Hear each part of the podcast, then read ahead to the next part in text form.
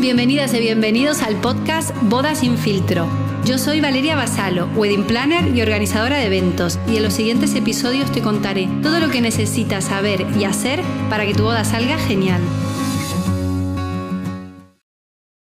Hola a todos, bienvenidos al episodio número 14 de Boda sin filtro. Yo soy Valeria Basalo, wedding planner y organizadora de eventos. Y bueno, en este podcast como ya sabéis, me gusta hablarles y darles consejos em, en concreto para lo que son las organizaciones de la boda, para ayudarlos un poquito con toda la organización. Pues bueno, ya estamos entrando en, noviembre, eh, estamos ya en los últimos días de, octubre. Y bueno, por mi parte, eh, ya he terminado el fin de pasado, el 20 de octubre, he terminado la temporada este año la verdad que la terminé bastante pronto, porque a comparación de los últimos años, incluso el año pasado la acabé en diciembre. Pero bueno, debo decir eh, que estaba yo ya deseando hacer un poquito de, parón. A ver, amo mi trabajo, me encanta lo que, hago, me encanta estar en las bodas, me, bueno, que me gusta mucho, pero es verdad que, que este año ha sido súper intenso. No sé por qué, yo pensé que, después del 2022 dije, bueno, yo a partir de ahora me voy a tomar todo más tranquilo. Pero este año fue muy intenso. Las bodas han sido, las bodas que he organizado, pues el 90% de ellas han sido bastante em, completas, con mucha gestión, muchos proveedores. Y la verdad que bueno, he llegado, he llegado bastante cansada, contenta, muy feliz, porque bueno, ha salido todo genial, los novios están muy contentos, estamos todos felices pero bueno, ahora viene bien un poquito parar y descansar. Digo parar, obviamente, entre comillas, porque, bueno, a los que no sabéis bien cómo es el trabajo de un wedding planner, pues yo ya estoy organizando las bodas del año que viene, no me puedo esperar al año que viene para empezar. Pero bueno, es otro ritmo. Por ejemplo, yo este, esta semana tengo reuniones online, tengo una reunión en una de las fincas que está a una hora y media de mi casa, o sea, yo sigo en activo, por supuesto, porque mi trabajo es mucho trabajo previo al día de la boda, no es solamente el día de la boda, que es una de las cosas que a veces a la gente le cuesta entender cuando hablan con un wedding planner y es un trabajo que muchas veces cuesta saber todo el trabajo que hay detrás. Pero bueno, más allá de eso, eh, digamos que ya entro en otro ritmo eh, sin pausa pero sin prisa, digamos, que es muy diferente a la cuando estás en plena temporada alta, que, es un fin de semana tras otro con bodas, a veces se te junta un evento el viernes y otro el sábado, yo intento que no, pero bueno, a veces pasa por, por diversos motivos, que los novios me piden por favor, lo que fuera, bueno, a veces pasa y la verdad que he llegado cansadísima ya me he ido el primer fin de que he tenido de descanso que ha sido este. Nos hemos ido a Madrid, de descanso un montón. Bueno, la verdad que genial. Ya ahora estoy de nuevo, eh, por supuesto, trabajando, pero bueno, hay que... Me lo tomo con más calma y la verdad que se agradece.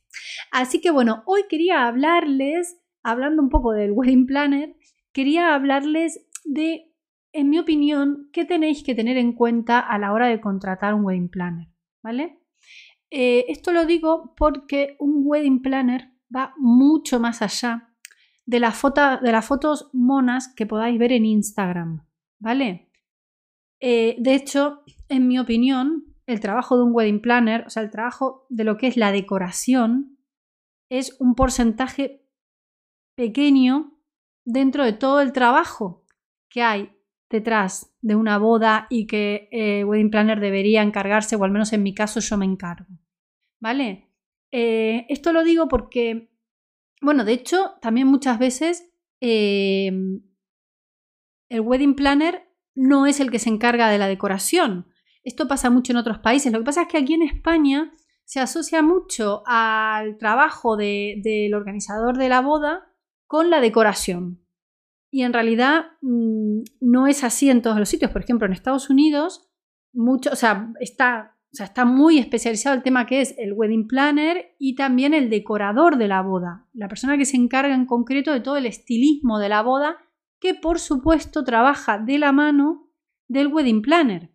pero no siempre la decoración la tiene que hacer el wedding planner, ¿vale? El wedding planner pues será el nexo generalmente con, entre, el no, entre la pareja y el decorador, en el que le transmite lo que la pareja quiere, es el que entiende, digamos, a la pareja en todo el conjunto de la boda lo que la pareja busca, pero no siempre es el wedding planner el que decora o el que ha hecho todo el diseño de la boda. Lo que pasa es que es verdad que aquí en España sí que se hace, se, se relaciona mucho al wedding planner con el que deja la boda bonita. Y no es así, ¿vale? No es así. El wedding planner, el trabajo es muchísimo más grande que del de solo encargarse de que la boda se quede mona, de que los colores sean lindos, de que la estética, por supuesto que se hace, yo, yo por supuesto que lo hago, pero sobre todo porque, bueno, estoy en España y los novios dan como por hecho que eh, cuando me contratan dentro de todo lo que hago, también me voy a encargar de la decoración, ¿vale? Pero debo decir que hay personas 100% especializadas en eso y que en realidad no es em, eh, que, muchos, eh, muchos países, incluso aquí, incluso en España, algunas wedding planners lo hacen o algunos, subcontratan este tema a eh, una persona que esté 100% especializada en todo el estilismo y en la decoración, etc. Vale, lo que pasa, ya os digo, aquí se asocia mucho lo que es el wedding planner al decorador. ¿vale? Y bueno, para mí eso es un concepto erróneo. De hecho, yo el día de la boda, no puedo, o sea, yo tengo que estar en todo. Pues yo el día de la boda tengo que estar mirando lo que hacen los músicos, lo que hace el catering, lo que hacen los invitados, lo que hacen los novios, lo que hace eh, la floristería, lo que hacen, o sea, tengo que estar en todo. Yo no puedo estar encargándome solo de la parte estética y bonita de la boda, ¿vale? De poner esto mono, de ponerlo o sea, no puedo porque me está llamando uno, me está llamando el otro, tengo que estar, yo tengo que estar, como quien dice, teniendo una visión general, ¿vale? De todo lo que está pasando. Entonces, claro, si tienes contigo, si, consigues em, delegar ese trabajo, cuando digo delegarlo, lo digo entre comillas, que no quiere decir que tú te desentiendas, ¿no? En otra persona o en otra empresa que se dedique en concreto a eso, bueno, eso es genial porque tú puedes como wedding planner dedicarte a lo que es orquestar todo eso y no estar en el detalle de poner bonita la servilleta, que luego eso, em, que eso te distrae y te quita el foco de todo lo que está pasando. ¿Vale? Eh, bueno, esto como un comentario. Eh, bueno, y hablando, ya que viene al cuento lo de la servilleta, me gusta también aclarar. Eh, muchas veces las novias me dicen, ay, yo quiero la servilleta y me empiezan a pasar fotos de mil sitios Mm, yo siempre intento la servilleta lo más simple posible, eh, pero esto no es por nada, es porque me parece horrendo estar tocando todas, o sea, las servilletas con las manos, con la misma servilleta que luego una persona se la va a poner en la cara, en la boca, o sea, me parece horrendo, pero yo creo que las servilletas, los cubiertos, todo eso hay que tocarlos lo mínimo posible, ¿vale? Es una cosa que me gusta aclarar porque hoy en día también está de moda poner la servilleta de 1500 formas y bueno, es como, es como digo siempre, no todo vale. Lo que pasa es que, claro, luego en la foto de Instagram se queda bonita y eso vende. Pero, pero bueno, hay que tener en cuenta también esas cositas, ¿vale? Y al final un buen, buen wedding planner, un buen organizador de bodas, estas cosas también se las va a dejar saber. Chicos, esto pues no está bien o esto no, no debería toquetearse tanto. Hay veces que hacen que el rollito, que la doblan, que le ponen no sé qué, unas cosas, unos tutoriales que hay por ahí que dices, bueno, está muy bien, sí se queda muy linda, pero no sé. Yo no sé si luego me quiero pasar esa servilleta que estuvo otra persona tocando. Bueno, X. Esto también lo dejo como un poco el comentario, ¿no? Entonces, vamos a volver a lo que es eh, cuando vamos a contratar un wedding planner. Por lo general, lo que hacen muchas parejas es guiarse, por supuesto, por las fotos de Instagram, luego se van a su web, se van eh, otros sitios muchas veces ya van directamente recomendados por otra pareja que les ha encantado su trabajo, etc. Eh, yo simplemente os digo que no os quedéis en la superficialidad de ver solo fotos bonitas, ¿vale? Porque eso no es solo, no es un wedding planner. Un, buen wedding planner o que esté al día de los eventos, que esté en la actualidad, también va a estar, va a hacer que la boda se quede estéticamente bonita, con más o menos eh, inversión, ¿vale? Por supuesto que eso está incluido, pero no os quedéis solo con ese detalle, porque no habla realmente de todo el trabajo del organizador, ¿vale? Cuando vayáis a contratar a un wedding planner, mirar un poquito, por supuesto, si está en, si el primer contacto que tenéis eh, os gusta su trabajo, lo que veis que entra por los ojos, ¿vale?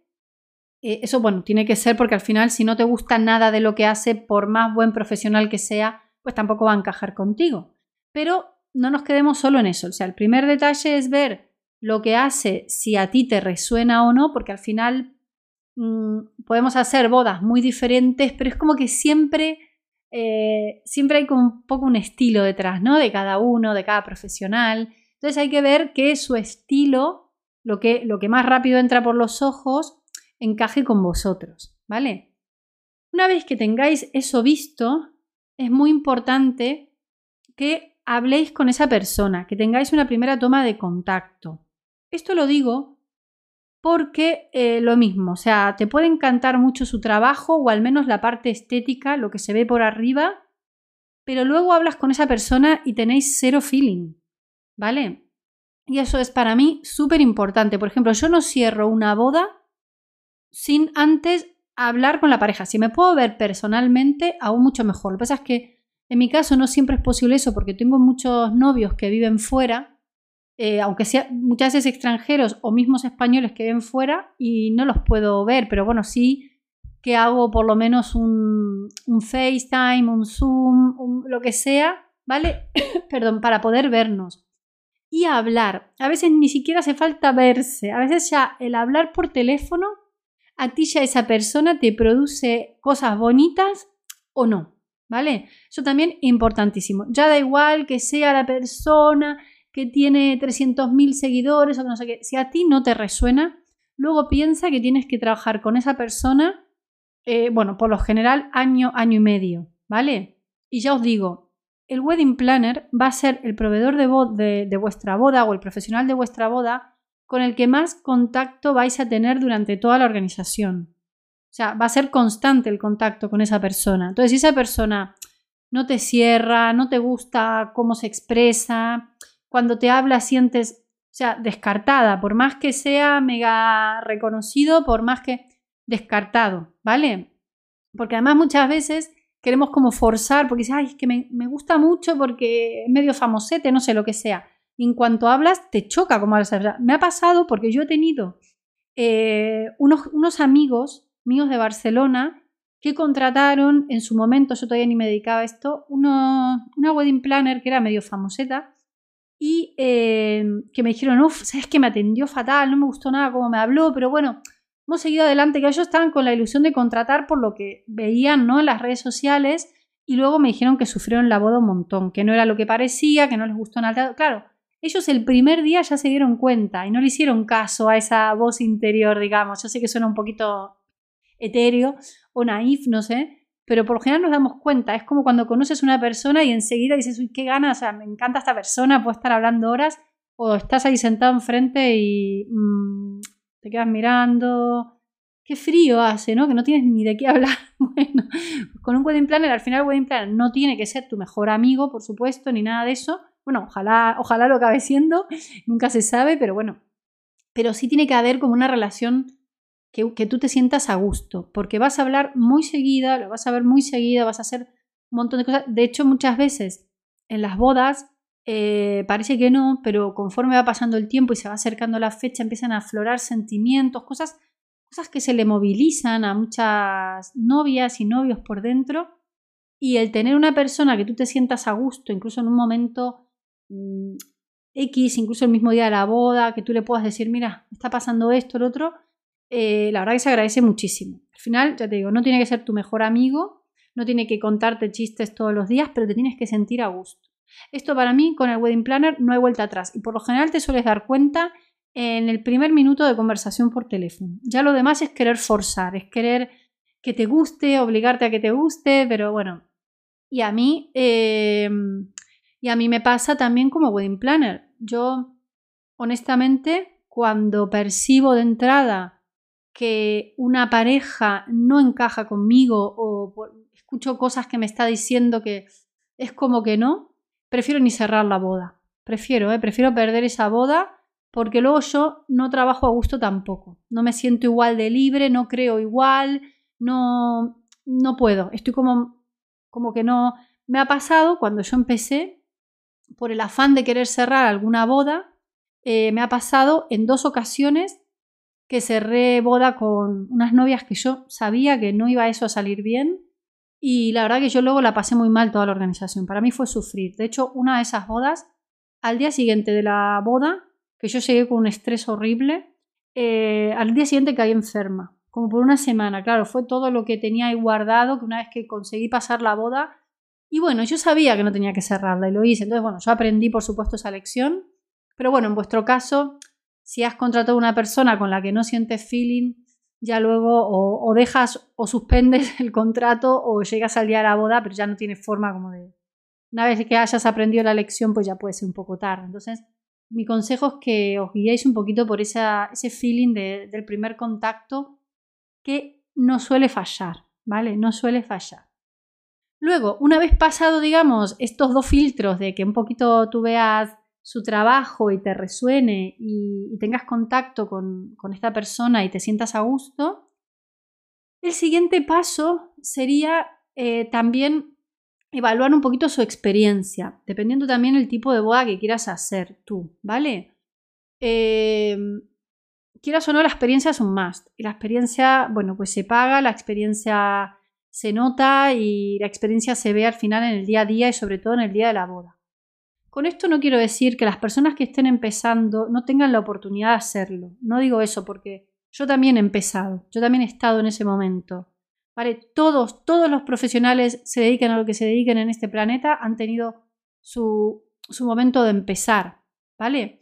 Pero sí está bien que tú sepas eso, o que esa persona te lo deje saber, mira, es mi primera boda, estoy empezando, y que tú sepas, y también dependiendo un poquito eh, lo que el tipo de boda que quieras y la magnitud de tu boda eh, lo tengas en cuenta, ¿vale? Si a ti te sale a cuenta, pues coger quizás una persona que esté cobrando un poquito menos porque son su, primera boda o sus dos primeras bodas, o, yo no sé, o, su primer año de bodas, me lo, invento, eh, dependiendo también un poquito tus necesidades y lo que tú estés buscando el día de boda. Al final la experiencia se nota. Yo tengo que decirlo, mis bodas hoy en día eh, si yo miro para atrás, mm, claro, de hecho yo sigo aprendiendo en cada boda que hago. O sea, todas las bodas que hago, algo me llevo de aprendizaje, es de locos, pero es así. Entonces imagínense de todas las que he hecho desde que empecé a esta parte, todo lo que he aprendido. Bueno, pues una persona que empieza, por supuesto, desde cero o son su, su primera boda, pues tienes que tú saber que no va a traer la misma experiencia. Luego también están personas que es, su primera boda sola, o su segunda boda sola, o su tercera boda sola, pero que ha estado haciendo prácticas con tal wedding planner o con tal equipo, con tal, bueno, que eso al final eh, hace mucho, ¿vale?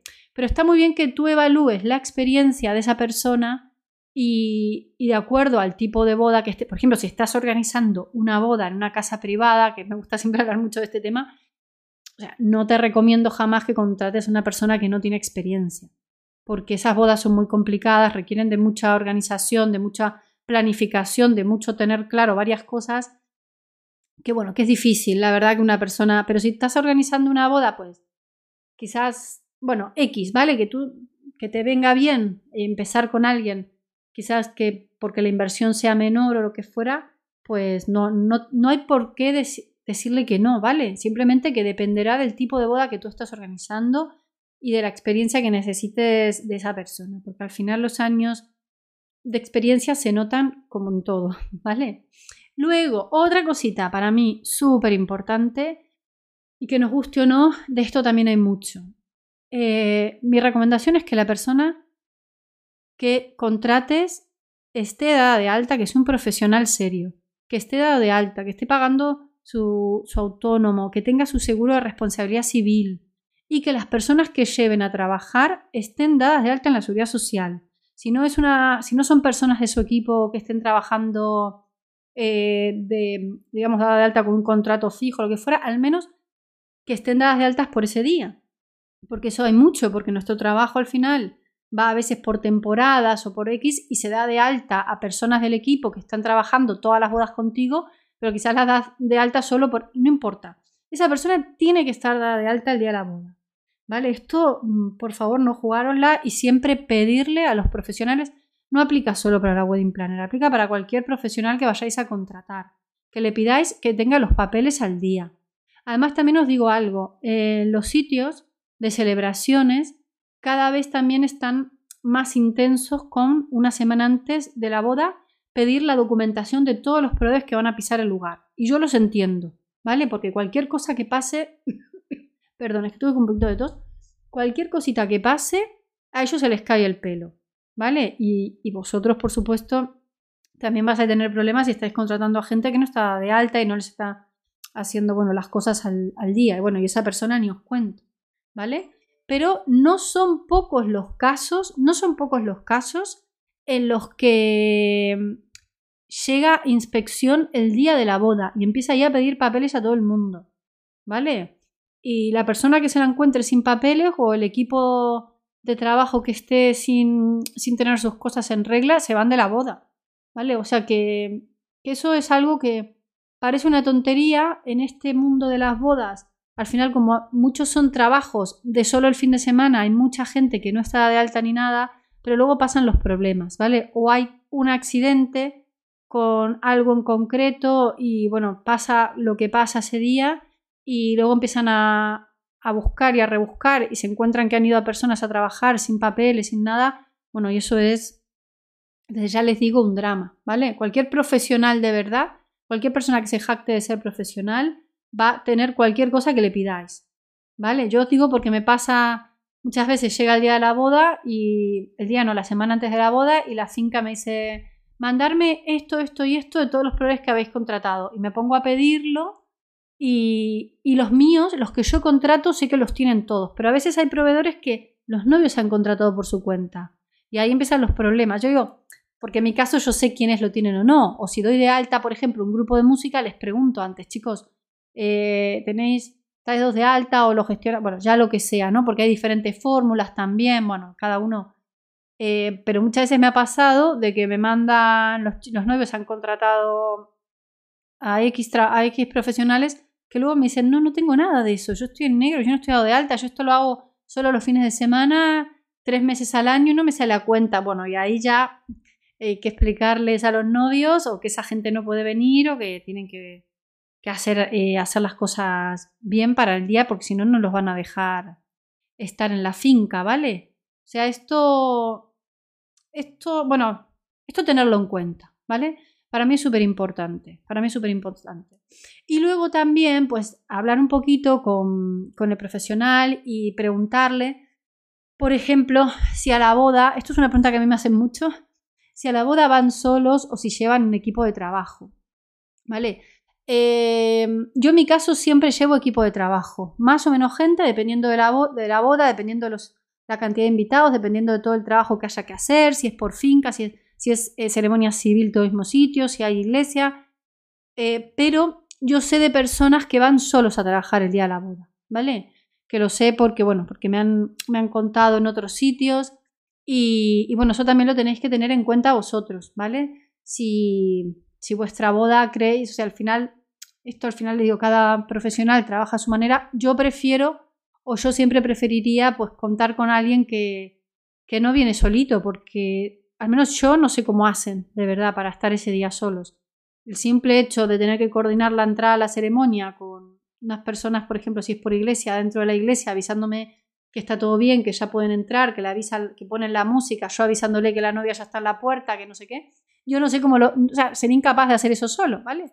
Y luego ni hablar de que tener que terminar de dejar las cosas a punto en la finca, porque antes no se pudo hacer, porque las mesas, por ejemplo, imagínense, no estaban listas todavía y había que irse a la iglesia, pues que luego lleguen los invitados.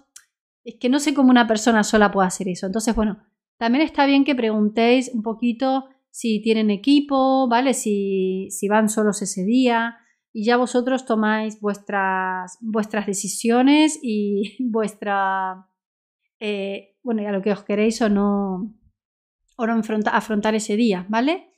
Pero bueno, estos son los consejos que quería así daros un poquito por encima eh, para, para rebobinar, digamos, para resumir eh, un poquito, ver que esa persona, que vosotros empatizáis con el trabajo que hacen, que, os resuena, ¿vale? Que os metéis en su web, que lo que leéis os gusta, eh, que os gusta mm, el look que tiene en su Instagram, en sus redes sociales, en su TikTok, Facebook, lo que sea, ¿vale? Pero ya os digo, no quedaros con esto porque además no todo lo que brilla en las redes sociales es oro. Muy importante hablar con la persona. Y ahí vosotros os vais a terminar de dar cuenta enseguida si esa persona os, gusta o no. Por lo general, cuando intentamos forzar, porque esto, ¿eh? por lo general luego no sale como esperábamos. Ya ese, el feeling es lo más importante para mí que hay. Y tener en cuenta, con esa persona vais a estar trabajando mucho tiempo. ¿Vale? O sea que es súper importante que estéis a gusto y que esa persona también esté a gusto con vosotros. Para que pueda sacar toda su creatividad y, y ese día también esté no sé, con la ilusión al máximo de que está ilusionado con vuestra boda, ¿vale? Al final, eso también es importante. Un profesional va a dar, va a hacer lo que sea para que la boda salga bien, pero si además está súper ilusionado también porque con la pareja tiene buen feeling, que es lo que siempre yo recomiendo que pase, más aún, ¿vale? Eh, valorar que esa persona tenga todos sus papeles al día y con el equipo que cuenta, por lo menos para trabajar el día de la boda. ¿Vale? Y por último, también súper importante, eh, pispear un poquito las reseñas, ¿vale? Las reseñas que podáis ver en Google, bueno, o en foros. Pero que las plataformas de boda y foros de, foros de boda también hay que ir con ojo porque como son de pago, ¿vale? Todo aquel profesional que no pague por estar ahí promocionándose, lo mandan muy al fondo y a veces es difícil hasta encontrarlo. Pero bueno, lo que aparezca en Google, lo que se pueda ver que hayan los, las personas dejado de reseñas que se puedan ver por Instagram y todo, eso también eh, hace mucho, ¿vale? Las reseñas al final hoy en día eh, son súper importantes y antes de terminar de cerrar yo os recomiendo eh, leer las reseñas. Y por supuesto también, si tenéis algunos proveedores de confianza con los que, que ya hayáis contratado, aunque yo siempre recomiendo que el primer profesional que contratéis antes de cerrar el sitio de la boda, el fotógrafo, lo que sea, que sea el wedding planner, porque esa persona que tiene que ser capaz de entender la boda que, vais a querer tener y crear, va a ser la persona ideal para recomendarle todo el resto de proveedores y, profesionales que van a estar en vuestra boda, porque no todos valen para todas las bodas, ¿vale? Ni para todos los tipos de clientes. Las fincas, eso, todos tienen un poquito su público, lo mismo los, los, los fotógrafos, ¿vale? Eh, pero bueno, si conocéis gente que esté, también podéis siempre preguntar en vuestra zona, oye, ¿habéis trabajado una vez con tal? Eh, ¿Qué tal? ¿Te gusta? No, o sea, no sé, ¿vale? Ahora, lo de te gusta también puede ser subjetivo por algún, bueno, pero por lo general, si el río suena, o no sé cómo se dice el dicho, es que agua trae, ¿no? Porque, o sea, si ya van, si son varias las personas que dicen, ay, sí, he trabajado, pero bueno, no sé qué, por algo es, ¿vale? Si es uno entre 20, pues bueno, esa persona quizás tuvo algún problema personal en concreto con esa persona, pero si la mayoría os está diciendo que no le ha gustado, que no se ha comportado muy profesional, que no ha cumplido, eh, que los novios no estaban muy contentos con lo que estaba, pues eso también es importante que lo sepáis, ¿vale? O sea que todo lo que sea las reseñas y, comentarios, eh, la verdad que siempre ayudan también muchísimo. Y bueno, más o menos hasta aquí es lo que yo les quería comentar para cuando vayáis a contratar, porque yo sé que muchas de las personas que estáis aquí están organizando la boda solitos, pero muchos otros tenéis en mente, eh, por el motivo que sea, buscar ayuda en un, en un wedding planner. Y bueno, estas son mis recomendaciones antes de, de tomar la decisión, ¿vale? Que si no conocéis a la persona o lo que sea, pues que pase un poquito estos filtros y, y que bueno, que vosotros, por supuesto, sobre todo sintáis ese, ese feeling, ¿vale? Con la persona. Bueno, un abrazo y ya nos vemos en el siguiente, en el siguiente episodio. Ya saben que me pueden seguir em, en Instagram en Valeria, em, perdona, arroba Valeria Vasallo, que es con v a s a l o. Siempre tengo que deletrear mi apellido porque la verdad que es un poquito complicado, todo el mundo lo escribe con una sola S, pero bueno. Y, nada, y me podéis dejar también comentarios y contarme más o menos qué os parecido y si me queréis hacer alguna preguntita, también me la podéis enviar. Bueno, un abrazo y nos vemos en el siguiente. Y hasta aquí el episodio de hoy. Estoy feliz de que me hayas acompañado. Y ya sabes, si no quieres perderte ninguna novedad, puedes suscribirte al podcast, a mi newsletter o seguirme en las redes sociales. Un abrazo.